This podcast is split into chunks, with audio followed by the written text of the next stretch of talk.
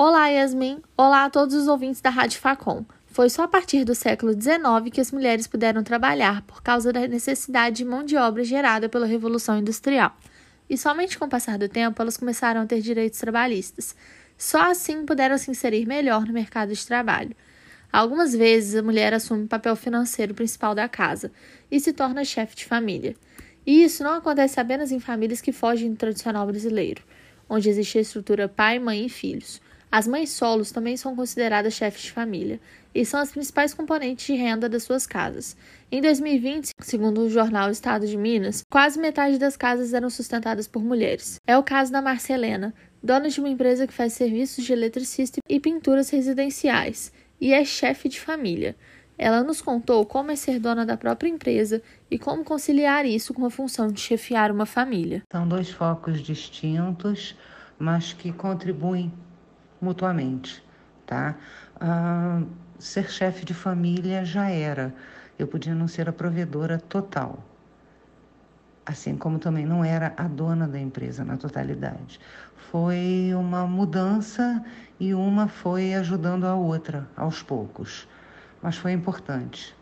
Este movimento feminino atual, que busca seu lugar no mercado de trabalho, também pode ser tido como um marco do empoderamento feminino, que busca uma independência financeira, ou até mesmo mostrar que não é mais submissa a aceitar apenas o trabalho doméstico.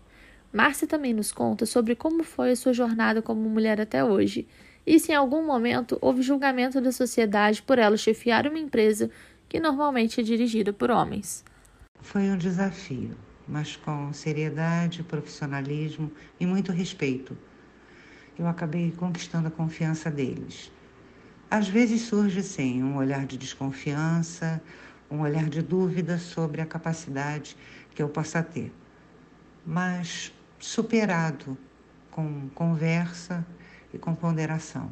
Até anos atrás, era mais comum vermos mulheres assumindo o posto de chefes de família depois que se divorciavam pois 13% das mulheres que mantinham a renda de suas casas não tinham filhos, 30% ainda eram casadas. Mas segundo o IBGE, Instituto Brasileiro de Geografia e Estatística, 34 milhões 400 mil mulheres são as principais fontes de renda de suas residências. Esse número vem crescendo desde o ano de 1995. Isso mostra a evolução do mercado de trabalho em receber mais o público feminino e da sociedade em abrir mais vagas em cargos superiores também para mulheres. E este empoderamento mostra que as mulheres não aceitam mais os lugares de submissão que a sociedade impunha, como exemplo a dependência do dinheiro do marido ou de sua família, e cada vez mais elas buscam a sua independência financeira. Que esse número cresça cada vez mais para no futuro termos mais empresas comandadas por mulheres com salários mais justos. Vitória Sampaio para o